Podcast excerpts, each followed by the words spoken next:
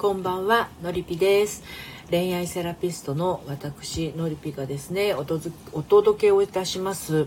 えっ、ー、と恋愛相談とオラクル占いのお時間です。5時です。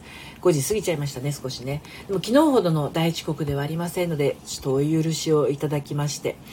えっ、ー、と今ねちょっとあの ツイッターの方にシェアをしておりますので少しお待ちください。どなたかいらっしゃっていたらねお待ちくださいね。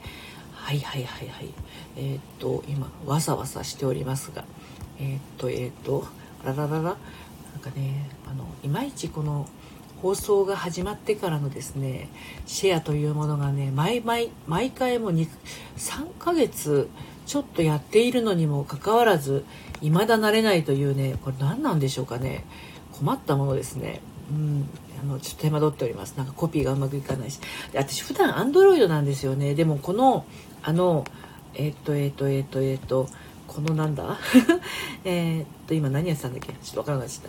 えっとえっとえっとえっとどこだ？これかな？うん。あのえっと普段はアンドロイドなんですがえーと、この放送の時はですね iPad なんですよね。そうすると Android とそのコピーペーストの感じが違いましてですねそしてうだうだしているということで今ちょっと裏側に人がどなたかいらっしゃってるのが見えたのですが少々お待ちください。あとあの30秒で終わりますのでお待ちください。さっさとやります。さっさとやります。今日もねあののりび塾のねセッションが午後にお一人あったんですけれどもねあのここのところあの1日に2回3回とセッションすることが多いんですけれどもあの皆さんのそのなんだろうな思いがこうね少しでもこうほどけてほどけて あの幸せになれるようサポートをしております。はい。ということで、あ、ハモニーさん、こんばんは。またも仕事をしつつ参加です。あ、サボってますね。楽しみようこそお越しくださいました。ありがとうございます。ホリンちゃん、いつもありがとうございます。こんにちは。えー、恋愛セラピストののりぴです。なんか今2分もやってましたね、あだこだね。もうどうにかしない。どげんかせんといかんっていう感じですね、私。東国原さんみたいな感じ。はい。タモニさん笑ってますけれど。え、サボってないです？お耳だけ拝借っていう感じですかね。あのーそうなんですよあのねそうなんですよって何がそうなんですかっていうと今日ねあのえっ、ー、と来週の配信をねいろいろこう、えー、下準備をしてたんですね。で私一応あのアラサーからのえー、正しい恋愛の悩み方っていうことで、まあ、婚活してらっしゃる方とか恋愛中の方とかあのもう結婚してらっしゃる方とかあの悩みそれぞれ段階がね分かれてきますけれどあのそうは言ってもですね意外とですね荒さビンゴな感じののりぴ塾入ってる方ってえー、っとそんなに多くないんですよ。で実は一番多い層はアラフォーなんです。でアラフォーって言ってもね35から43ぐらいまでのアラフォーの方が多いですね。はい。いいえ私です。黒歴史収録の人さんようこそお越しくださいました。こんばんは、えー、バンドさんようこそお越しくださいました。こんばんは。恋愛セラピストを普段しております、えー、のりぴと申します。今この時間はですね恋愛相談とオラクル占いの時間ということで今日はねどのオラクル占いでいこうかなって思ってるんですけれど私昨日自分自身のことをねオラクルブックで引いたらなかなかいいことを言ってくださったので今日もちょっとオラクルブックに私の明日はどんな感じかをね聞いてみようと思うんですね。昨日言ってた通りだったんですよ割と。私の場合、うん、そんな一日を過ごしました、うん、で今日の明日明日の私。はい。キャンドルというページを開きました。私の明日です。ろうそくの炎は優しく輝いています。世界はあなたに微笑みかけています。素直に生きましょう。なるほどね。素直がポイント。でこう産業メッセージがあるけれど私は3行目の素直に生きましょう。おなるほどねって思ったわけですね。こんな感じであのオラクルブックも確かに 2, 2行から4行ぐらいある。あえっ、ー、とゆるりゆるりさん。こんばんははじめましてかな。ようこそお越しくださいました。ね、あのよ2行から4行ぐらいなんですよ。大体オラクルブックのメッセージって。5行っていうのはざっとめくってみてもないんですよね。でろうそくの炎は優しく輝いています。世界はあなたに微笑みかけています。素直に行きましょう。私はこの素直に行きましょうにちょっと心がピッて動いたんですね。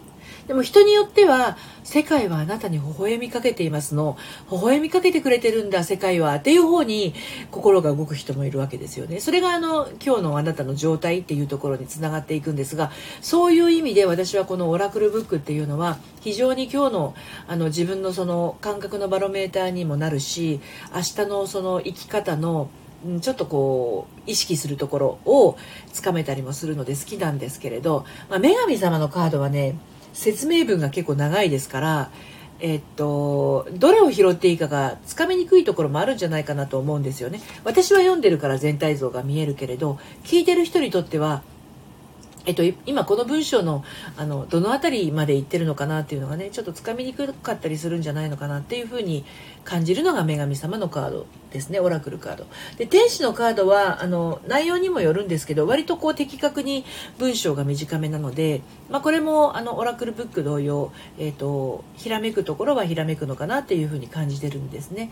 でオラクルブックは今引いたようにあの非常にこう短い分自分の中にあるものを割とこう潜在意識が探しに行くんですよ答えを。そういう意味ではあのオラクルブックとかってあのこれ鏡隆二さんね星占いのホロスコープのね方が作った監修している本なんですけれどあの迷ってることがあったりとか何か引っかかりを感じている時っていうのはオラクルブックはねいいのかなっていうふうに思います。はいホリンちゃん。彼のことは諦めつつ新しい出会いに踏み切ろうと思いました。ふんふん。マッチングアプリしかなさそうなのですがアプリでいいでアプリでいい出会いあるかな？ん？アプリでいい出会いあるかな？なるほどなるほど。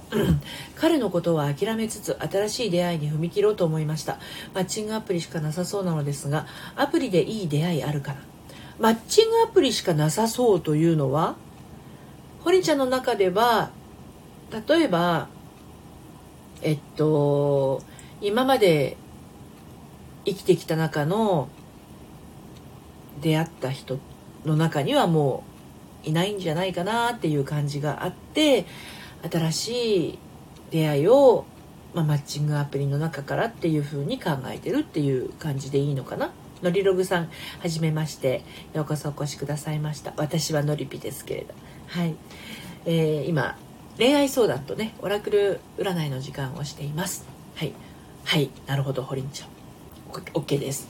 じゃあアプリでいい出会いあるかなっていう思いをですねちょっとこう心の中にしっかりと持ったままあの聞いててください。ページを開いていきます。えっ、ー、と聞いてくださってる皆様も何か、まあ、恋愛のことじゃなくてもいいですよ。お仕事のことでもオラクルブックは的確に答えてくれますので何かこうオラクルの声が聞きたいなという方はチャット欄のところに書いてください。で詳しく書かなくても大丈夫です。あの、まあ、書いていただいてもね大丈夫ですけれどもこんなことという感じでねオラクルお願いしますっていうような感じで書いていただければ、えーと、5時30分まで、えー、オラクル占いのお時間ですのでね、えー、メッセージをお届けしています。もちろん無料です。はい。ホリンちゃん。暖炉というページを開きました。文章は2行になります。はい。お伝えしますね。暖炉の炎は静かに燃えています。沈黙を守ることがうまくいくポイントです。暖炉の炎は静かに燃えています。沈黙を守ることがうまくいくポイントです。ということですね。このメッセージで何かホリンちゃんの中で「ん?」って思うことはありましたでしょうかね、うん。えー、暖炉の炎はね消えることなく静かに燃えています。ホリンちゃんの気持ちも、えー、静かに燃えているということですね、まあ、たとえ傷ついたとしても彼のことを諦めつつ出会いに踏み切ろうということでねこう心の中にあるものはあの決して消えることなく燃え続けているということなんですね。でそのその先ですね。はい。沈黙を守ることがうまくいくポイントですということなんですね。この沈黙を守ることがうまくいくポイントということなのでこれがあの次のアプリになるのか別な方法になるのか分かりませんがはい。自分からはいかないもしくはアプリやらないかな。そうですね。自分からはいかないというのは一つあるかもしれません。自分からはいかないというよりかは、えーと、もし前の出会いで自分からオープンにしていくことがものすごくあったのだったとしたらそれをちょっと次の出会いではあの開くペースを収めてみるとかそうもちろんそこには自分からはいかないもあるかもしれませんがあの速度ですよねやっぱりね。うんなるほど。うん。沈黙を守るっていうのは、えー、自分の気持ちを伝えないという意味にも取れますけれどあの相手のことを聞くというスタンスにもなるんじゃないかなっていうのを今ちょっと私ちらっと感じまして。うん。ハモニーさん速度って本当むずいですよね。本当なんですよ。速度が合わない人と進めていくのってめっちゃ負担なんですよね。お互いに。あの例えばこの会話のテンポっていうのも私の速度があの遅いなという感じる方ももちろんいらっしゃるでしょうし早いなというふうに感じる方もあのもちろんいらっしゃると思うんですよね。であのちょうどいいなっていう方ももちろんあるかと思うんですけど、えー、そういったあの会話スピードもそうだしあと考え方のスピード。遊園地さんようこそこんにちは。はい、えー、今恋愛セラピストののりぴがですねオラクル占いと恋愛相談の時間をですね5時から30分間持っています。はい。速度は難しいけど人のことを聞くのは好きです。話してくれないと聞けないけど。なるほどなるほど。そうですよね。はい。堀ちゃん遊園地さんって声かけていただいてますね。うん。あのその速度に自分がどれだけこう寄せられるかっていうのもね大事かなと思います。ほりんちゃんっていう園地さんも答えてくださってます。恋愛ってまあ結婚もそうですけれど皆様こんばんは。遊園地さん。ご挨拶してくださってますがあの恋愛にしろ結婚にしろ、まあ、これお仕事もそうだと思うんですよねお仕事とかあとお友達の関係もそうだけど結局周りにいる人って自分のペースに合う人があの心地よく存在してくださってると思うんですよ。でもしそうじゃないという場合あの自分の周りにそんなにペースに合う人がいないっていう場合は結構自分が無理をしている可能性もあります。無理をしてでもあのその人に合わせていないとあの私は誰も周りにいなくなってしまうって思ってるのかもしれないし、まあ、それはね一人一人感覚は違うでしょうけれど。でもあの自分の感覚をすごく大事にしている人っていうのはあの自分のペースも当然大事にしているのであの合わない人のところにあえて寄っていかないし合わない人が周りにいたとしてもそこにこう吸い寄せ吸い寄せられるような感じでは、えーと、合わせていかないんですよね。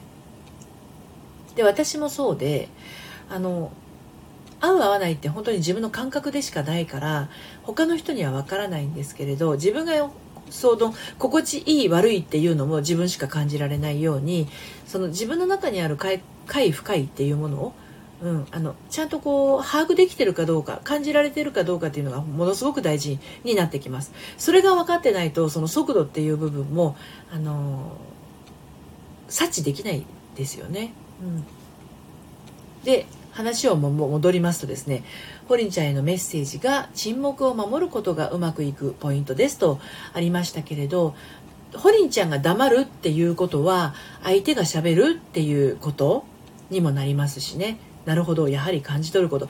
その感じることハイモニーさん感じることってやっぱりめちゃくちゃ大事なんですよ。感覚っていうのはね。でその感覚があのわからない分かりませんってなるけどでも実際に分からなくってもあの感情は動いているので日々日々動いてるんですよ。なのでなんか分かんないけど涙が出るとかなんか分かんないけどあの胸の中が苦しくなるとかなんか分かんないけど喉喉の辺りがこうイガイガしてきちゃうみたいな。そうなってくるとやっぱり普段言いたいのに言えてなかったりとか伝えたいのに伝えきれてない思いまだ言葉になってないあの形になってないものがあるのを無視していることに1段階1段階目ですね、まあ、0段階になるのかな。そこをじそこに自分が気づくっていうのが0段階1段階になるかなと思います。なのであのホリンちゃん沈黙を守ることがうまくいくポイントっていうのがもしかすると自分がこういう人ですよっていうのをあの自分から話しかけていくよりかはあの黙っていても居心地がいい人。うん。黙っていると相手の感覚が感じていることが思いが伝わってくるようなそういうふうなあの出だしも一ついいのかなっていうふうに感じましたね。でその手前にある文章が「暖炉の炎は静かに燃えています」っていうふうにあるのでこれは決してこう冷たい状態ではないですよね。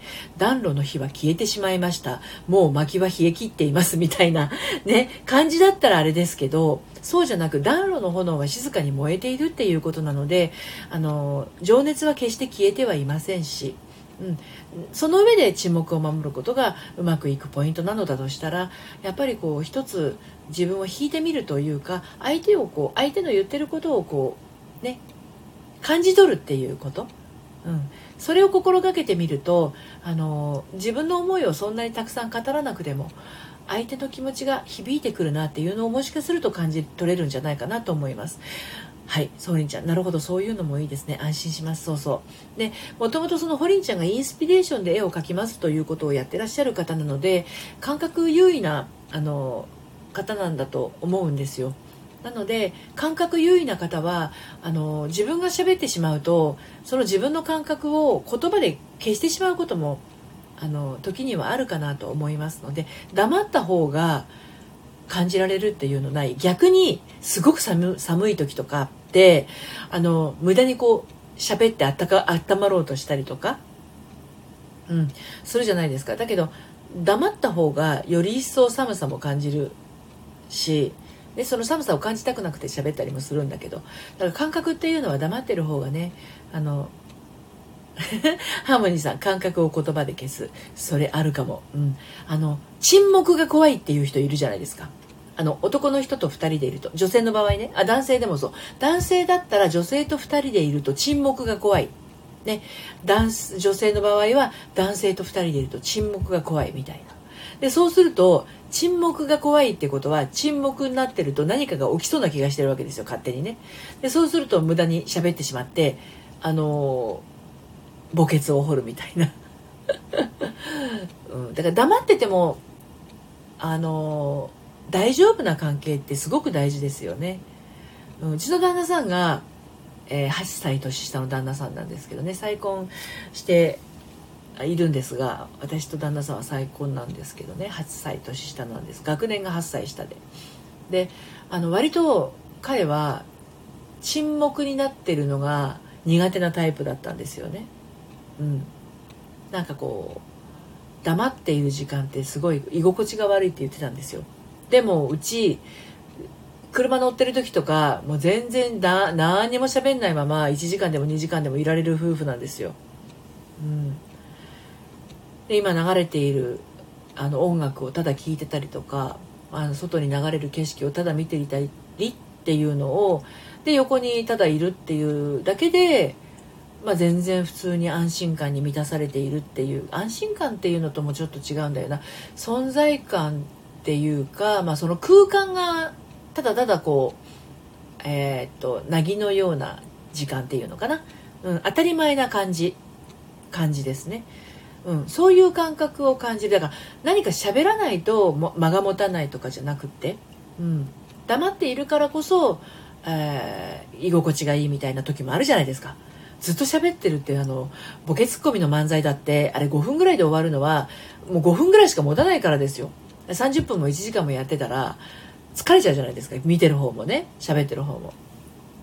だから黙ってても居心地がいい人っていうのはね貴重なんですよ。ルーシーさんはじめまして。こんばんは。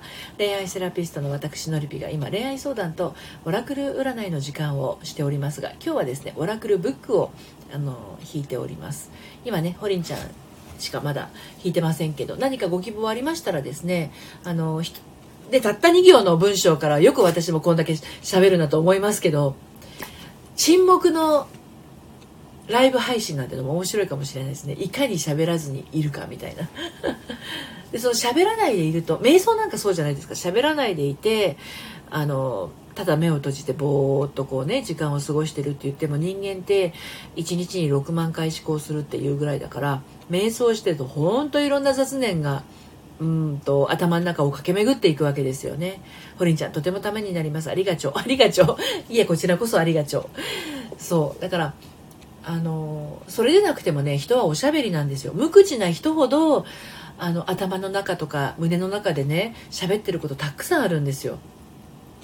ねあの本当に人は6万回思考してると思います。で、えー、そういったあのいろんなことを一旦停止して何もない無の状態にするために、まあ、瞑想ってするわけなんだけどもう目を閉じて1分もしないうちにああれやってなかったなとかあそうだそうだあの仕事のあれこういうふうにやったらいいんじゃないのかなとか。あと今日の夕飯は何買っといたらよかったんだけどとかねいろんなことが頭に浮かんでは消え浮かんでは消えするわけですよ。あ考えちゃいけない考えちゃいけないっていうふうに考えちゃったりとかね。だからうんと瞑想をする時のコツとしてはもう鼻先をこう半眼で目を薄く開いて半眼で鼻先を見ているような感じで何か湧いてきたらあ何か湧いてきたなって言って右から左にムーディー勝山のように流していくような作業をしているんですよね。でそのうちピタッとこう何も湧いてこないような空間ができたらそれが瞑想している状態になるんですねでそういう時間を1分でも2分でもまあ本当に長く30分ぐらい持てればいいんですけど本当にね何もない状態を感じるとですねすっきりしますよそれぐらいいろんなことを考えてますから自分の頭の中を騙騙らせるというか沈黙の状態に持っていくいきますと、まあ、本当は何なのかとか本当はこうこうしたかったんだろうなみたいなも当然あの湧いてきたりもしますのでおすすめです。私はめちゃくちゃ下手くそだったんですけどね瞑想。今も毎回うまくいくというわけではないのですがあのその時間を持つと不思議とその後あの何て言うの？泉のように あのインスピレーションが湧いたりして。でホリンちゃんインスピレーションで絵を描く方だからそういうのもねあのあるんじゃないかなと思いますね。はい。なんかこう取り留めもなく喋っておりますけれど。はい。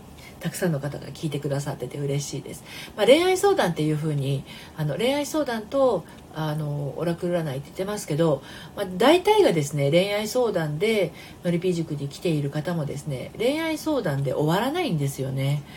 あの人間関係の悩みだったりとか、まあ、お仕事の悩みにあの進んでいったりとかいろんな方向性を持っていて根っこでは全部一つにつながっています。やっぱり同じ人間が考えていること感じていることなのであの全部つながっています。そしてそれが大体がですね今まで生きてきた過去に全部やっぱりつながってるわけですよ。0歳の自分も1歳の自分も、ね、5歳の自分も10歳の自分も全部こう階段のように登ってきて今の自分がいるわけなので。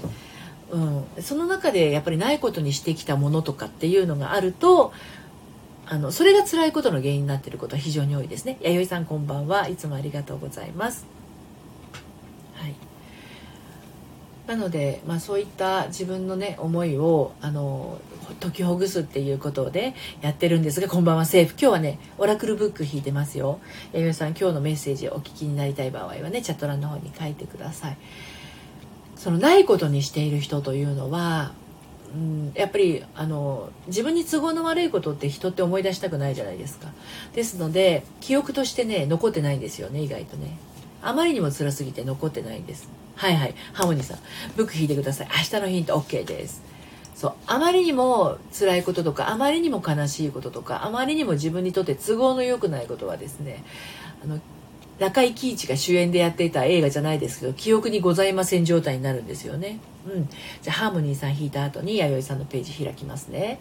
そう。なんだけどね気持ちは覚えてるんですよね潜在意識は。だからなんか話をしているとあちょっと待ってください。なんか涙が出てきちゃいました。なんてこともね起きたりしますね。はい。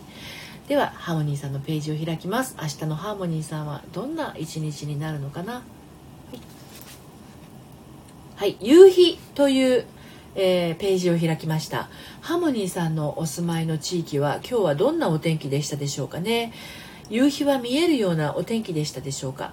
うちはですね千葉県船橋市。夕日は見えません。あのー、今日はだいたい曇ったりちょっと小雨がパラついたりという天気でした。はい。ハモニーさん確かに本当気持ちって覚えてるんだなと思いました。そうですよね。本当覚えてるんですよ。自分がねなかったことにしたかったこともちゃんと覚えてる。感覚が覚えてるんですよね。はい。でそのハーモニーさんのメッセージ。夕日が情熱的に燃えています。あなたのハートの本心に従って。これがハーモニーさんの明日です。夕日が情熱的に燃えています。あなたのハートの本心に従って。夕日は見えなかったですか？今日は。なるほど。ででもハーモニーさんの今日の一日のもうすぐ終わりのね夕方の5時半に近い時間帯。え日没は今まだ早いですけれどもねハーモニーさんの夕日は情熱的に燃えています。あなたのハートの本心に従ってっていう明日1月16日土曜日になりそうですよハーモニーさん面白いですね。ぴゃーハートの本心、従うなんかワクワクする言葉だ。で、このハートの本心に気づくためにもですね、あの、まあ、瞑想みたいなものはね、大事かなと思いますハーモニーさんはね前にこのえーと、オラクルの時間でも猫ちゃんのことをお話しされてましたしアイコンも猫ちゃんのお手手ですよね。だから猫ちゃんをお膝にあの抱っこしたりとか近くにね寄せておくと猫ちゃんの感覚ってあのすごく自由気ままじゃないですか。猫って自由ですよね。ですのであそういったあの自由気ままな気持ちって私も持って大丈夫なんだなみたいなそういったその共感性を持ってハーモニーさんのハートの本心に従って土曜日過ごしてみてください。はい。ワクワクしますね。はい。では弥生さんの今日のメッセージですね。弥生さんの場合はうんうん。うんうんうんうん。ね。素晴らしい。はい。ハーモニーさん可愛らしいですね。はい。弥生さんは今日のメッセージです。今日の弥生さんでのメッセージということでお伝えをしていきます。キャンドルというページを開きました、弥生さん。はい。キャンドルを灯すべきは今日。思い立ったが吉日なのです。迷っている時間がもったいない。です。弥生さんへのメッセージですよ。今日の弥生さんへのメッセージです。何か迷っていることありましたでしょうかね、今日。キャンドルを灯すべきは今日。思い立ったが吉日なのです。迷っている時間がもったいない。力強いメッセージですね。今日何か迷っていることがあるのだとしたらですね。それは迷っている時間がもったいない。思い立ったが吉日なのですというふうに、えオラクルのページはですね弥生さんにお伝えをしています。どんな気持ちが湧いたでしょうか。はい、まあ、一人一人日々ね迷いを感じたりとかこれこっちにしようかなあっちにしようかなこれをやろうっていうふうに決めて過ごしていると思うんですけれど。弥生さんへのメッセージはそんな感じです。はい、まああの私もいろんなこと迷って過ごしてますよこう見えて、うん、ものすごく迷ってます。まあ、例えば来週始まるオンラインサロンについてはですねなんだかんだ2年ぐらい迷ったと思いますよ。やろうかどうしようかっていうのはね。やったところで何をするかっていうのは割と決まってるんですけどやったところで人が来るのかなみたいな。こんな私のところに人が来るのかなみたいな気持ちっていうのは割と長く持ってたんですよ。このこれはのりぴ塾にしてもそうです。まあもちろんラジオのリスナーさんにしてもそうですよ。私が発信したとして誰が聞いてくれるんだろうみたいな思いっていうのはスタンド FM を始めた9月15日から3日ぐらいは思ってました。えよいさんは迷うことが多いからな。いつも背中を押してくださりありがとうございます。はい。ゆえんちさん、きっとサロン成功します。ありがとうございます。そう。で、そんな迷い迷いでやっていたんだけど、あの、スタンド FM は9月15日にやって、3日目ぐらいまでは、誰も来なかったらどうしようみたいな感じでいたんですけど、いや、違うと思ったんですよ。誰も来なくってもいいじゃなくって私の言いたいことは何？私が伝えたいことは何？私は誰にどんなことを伝えていきたいの？っていうところに立ち返ったんですよね。私は誰にどんなことを伝えたいのか？っていうことがもしかして私の人生の中で生きてきたことの何か経験値がまたは学んできた心理学のことなんかが誰かの役に立つのならそれを発信していこうって。切り替えてからは誰が来ても来なくてもやろうに変わったんですよ。ライブやるときはね。うん。はい。本当です。会えてよかったです。弥生さんのりぴファンなので思い切ってオンラインサロンを作ってくださって感謝ありがとうございますそんな風に言っていただけるとめっちゃ嬉しいですそうだからあのやってみないと分かんないことって本当にあるあるのであの弥生さんもね迷うことたくさんあるかもしれないんだけど弥生さんが迷っていれば迷っている時間の分だけ弥生さんに会いたいなと思っている人の出会うタイミングはどんどんどんどん後ろに行っちゃうんですよ。それは弥生さんに限らずハモニーさんにしろ遊園地さんにしろ他の皆さんホリンちゃんにしろ皆さん全部一緒です。そういう人たちが出会うべき人と出会う時間がどんどんどんどん後ろになってってしまうのでうん。だからあの早く始めて早く発信した方があの困ってる人の役に立つんだなって思ってから10月1日にこのオラクルブックのあオラクルブックじゃないや。オラクルと恋愛相談の時間を平日の5時から30分やるって決めて3ヶ月と半経ったところなんですよね。うん。遊園地さんライブ配信で誰か車でプペル歌ってる僕とは大違いいやいやいやそんなことないですよ。私もあの歌を歌う時もありますし。あの遊園地さんのね歌が誰かの心に安らぎを与えてることもありますしね。ハーモニーさんめっちゃしみる言葉です。迷っている時間出会う時間の先延ばし。そうそうそう本当そうですよ。うん。弥生さん今でも人生変わったのに私どうなるのか今からワクワクしています。のりぴのおかげ。ありがとうございます。わあ嬉しいな。はい。遊園地さん誰か来るまでの間違い。あ誰か来るまで。そうかそうか。誰か来るまでプペル歌ってる。あでも誰か来るまでプペル歌ってるっていうのも全然いいんじゃないですか。うん。それは自分へのご褒美になるしあの自分へのご褒美ってさ何て言うの？あのあんまり上げすぎたらいけないとか言うけど自分にご褒美をあげて自分が心地よくなってなかったら他の人の気分を良くさせてはあげられないので私は自分へのご褒美をするのはあの 大賛成なんですよね。だから自分が気分が良くなることをするっていうのはあの自分のためでもあるんだけど自分の周りの人のためにもなってるっていうことなんですよ。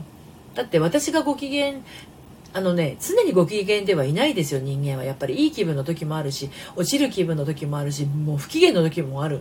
喜怒哀楽をちゃんと持ってますからそれは当たり前の感情なんだけれどもあの自分がやっぱり満たされてなかったらうちにいるのは旦那さんですけど旦那さんだって奥さんがいつもなんかこううつうつとねあの気分悪そうな顔してたりとか あの万年生理中みたいな感じでいたら嫌じゃないですか。ねだからそうそうそれを自分がその鼻歌歌ったりとか美味しいものを食べたりして気分が良くなるんだったらそんな簡単なことはないですよね。だから自分のご機嫌の良さっていうのは誰かのご機嫌の良さにもつながってるということ、うん、だからと言ってねいつでもニコニコしてるっていうのもまた違うんですよ。辛いのにニコニコしてるっていうのは無理をしていることになるので辛かったら辛いをちゃんと言えるっていうのもすごく大事なんですよね。腹が立ってるんだったら腹が立ってるよっていうのをやっぱり伝えなきゃいけないしそれは何のためかって言ったら自分のためだし自分の周りの人のためでもあるんですよ。でなんか哲学っぽくなっちゃいましたけどあのあっという間にね30分時間が経ってしまいました今日もね。でえっと平日の5時から30分やっているあの恋愛相談とオラクルの時間なので次は1月18日の月曜日になります。ただし私あの3連休に突撃であのライブを昼間にやったりもしてましたのでまた気が向いたら 気が向いたらまたライブするかもしれませんのでもしお時間など合いましたらねあのお付き合いください。LINE の方でも告知しますしあのフォローしていただいてればお知らせがねいくかもしれませんしあの 全ては ごめんなさい。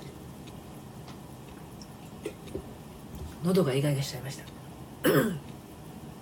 全ては自分のためでもあるし聞いてくださっている人のためでもあるということでそういう輪がね少しでも広がっていけばいいなと思ってやっていますのでこれからもどうぞよろしくお願いします。